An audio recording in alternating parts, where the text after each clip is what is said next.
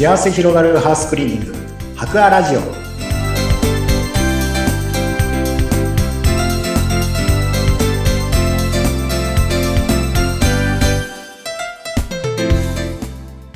こんにちは。株式会社博アの糸井健二です。こんにちは。インタビュアーの山口智子です、えー、さて糸井さんハウスクリーニングのお話またこのダスキンですね、えー、ボタン、はい、ダスキンのお話、経理念のお話などいろいろとここ最近は伺ってまいりました。いや、なかなか前回はね、はい、あの、研修のお話、一等円の、はい、えー、インパクトあるお話ありがとうございました。ありがとうございます。はい。で今日はちょっとその、大元のそのお掃除をするとは、きれいにするとはという、まあ、その根本といいますか、そのあたりのことをぜひお話しいただけるということなんですが。はい。そうですね。あの、お掃除、そもそも、あの、お掃除って何のためにやるんだろうかっていうところからちょっと考えてみたことがあるんですね、私自身が。はい、掃除なんでやるんだろうと。ですね。これが例えば食事だったら食べなかったら死んでしまいますし、そのうち衰弱して死んでしまいますし、体壊してしまうと。でも、お掃除って別にしなくたって、あの、何かがす、もちろんあの、血になってどんどん汚くなって、あの、カビが生えて、いろいろな病原菌ができて、それで体壊すなんていうことは長い目で見ればあるかもしれませんけれども、うん、ただまあ、別に掃除しなくたって、今すぐ何か健康を害するとか、そんなこともない、いいと思うんですが、でも、学校なんかでもそうですけど、毎日掃除をきちんとしましょうみたいになんか、特に日本なんかはそうやって教えられること多いじゃないですか。はい。なんかなんで掃除するんだろうかなって昔考えたことがあったんですね、私の中で。うん。うん、っていうのも私自身があんな、あんまりあの、お掃除が得意じゃないというか、お掃除の会社の社長をやってるのに、お掃除が得意じゃないというか、あの、片付けるのが苦手っていう、もともとそんな人間でですね。それで、はい、小さい頃は親に出したものは片付けなさいと叱られて、うん、で、今はうちの奥さんに、あの、このゴミの部屋を何とかしろと怒られてっていう感じですね。いるもので、なんで掃除しなきゃいけないんだろうっていうのを昔ちょっと考えたことがあったんですよ。うん、ねまあ、そこで、まあ、ちょっとした結論と言いますか、こういうことなんだろうなと思ったことがあったので、まあそういったことをちょっとお伝えできたらなと思っております。あ、ぜひぜひ、確かになんでお掃除するんだろうって改めて考えたことないですね。そうなんですよね。なんかみんなもう習慣っていうか、前にやるものっていうのであったりすると思うんですけれども、中にはあの、片付いてないと気持ち悪いと。あもう歯磨いてないと気持ち悪いのと同じでですね、やっぱり習慣になってると、こう散らかってると気持ち悪いから、こうきちんとしたいっていうので掃除するっていう方もいると思うんですけども、逆に私みたいにあの散らかってても大して気にならないっていう人がですね、世の中にやっぱいるわけで、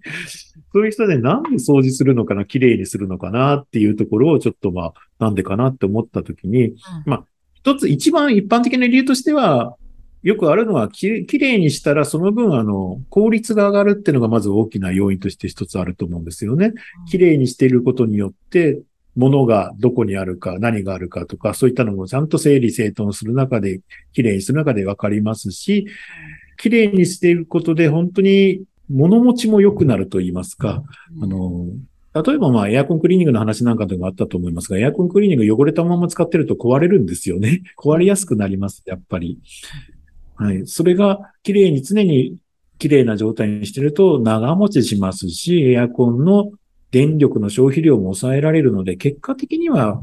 効率が上がると。だから仕事、いろいろな意味で生活の効率を上げるためには、綺麗にする必要があるよって、掃除する必要があるよっていうのが、まず一般的な理由として一つあるかなっていうのは、まずあるんですよね。はい。で、それはまあ普通にあることなんですけど、もう一つ私が思ったのは、やっぱり綺麗にするっていうことを通して場が整う。場が整うってどういうことかっていうと、この、そこに向かう心を整えるっていうことにつながるなっていうの、つながってくるなっていうことを一つ思ったんですね。はい。それを、それを思った理由っていうのが、あの、割れ窓理論っていう、なんか理論がこれあってですね、ちょっと割れ窓理論だったと思うんですけど、確か。あの、まあ、要するにあの、建物の窓が割れてると。は壊れてると、それを放置すると、だんだんだんだん他の窓も壊されていって、そしてそこの建物自体がどんどん、あの、ひどい状態になっていって、で、そういう建物があると街全体もやっぱりだんだんだんだん荒廃していくと。それをそのまま放置しとくとっていうような話を何かで読んだんですね。で、で、またあの、ニューヨークだったと思うんですけども、地下鉄、ニューヨークの副市長が地下鉄のですね、なんか、ニューヨークの地下鉄ってすごく犯罪率も高くて、雰囲気も悪くて高かったんですけれども、そこをきれいにして、えー、割れた電球を全部取り替え、落書きを全部消して、で、電球割られたらすぐ取り替えてっていうことを徹底してやっていったら、この犯罪率が激減したなんていう話も、またそういうものの本で読んだりとか、あと、まあ、広島だったと思うんですが、広島のどこかの高校か中学かでですね、本当に荒れてた、すさんでた高校だったのを、学校の先生たちが何をしたかっていうと、みんなしてこのトイレ掃除を一生懸命、あの、その学校のトイレをとにかくピカピカにピカピカにしていったっていうことをやっていかれたっていうんですよ。うん、そうすることと、だんだんだんだん学校の雰囲気が、その荒れた雰囲気から落ち着いていって、そして、あの、学校自体は本当にそういうもう、もう荒れた状態から立ち直って、もう市内でもすごくこう屈指のっていうんですかね、あの、いうような学校になってったなんて話を、もうそういうのを聞いたときに、あ、綺麗にするっていうのは場を整えるってことだなと。で、場を整えるっていうことは、そこにいる人たちの心も整えていくことにつながっていくんだなっていうことがすごくこう、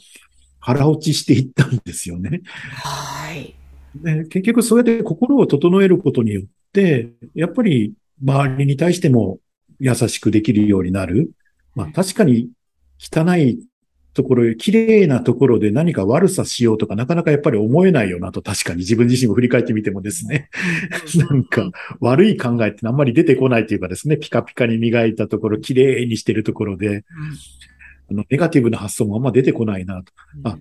そうやって場を整えるっていうことは、心を整えることにつながって、そして心を整った人たちが広がっていくことで、えー、本当にあの、いい世の中って言ったらいいんでしょうかね。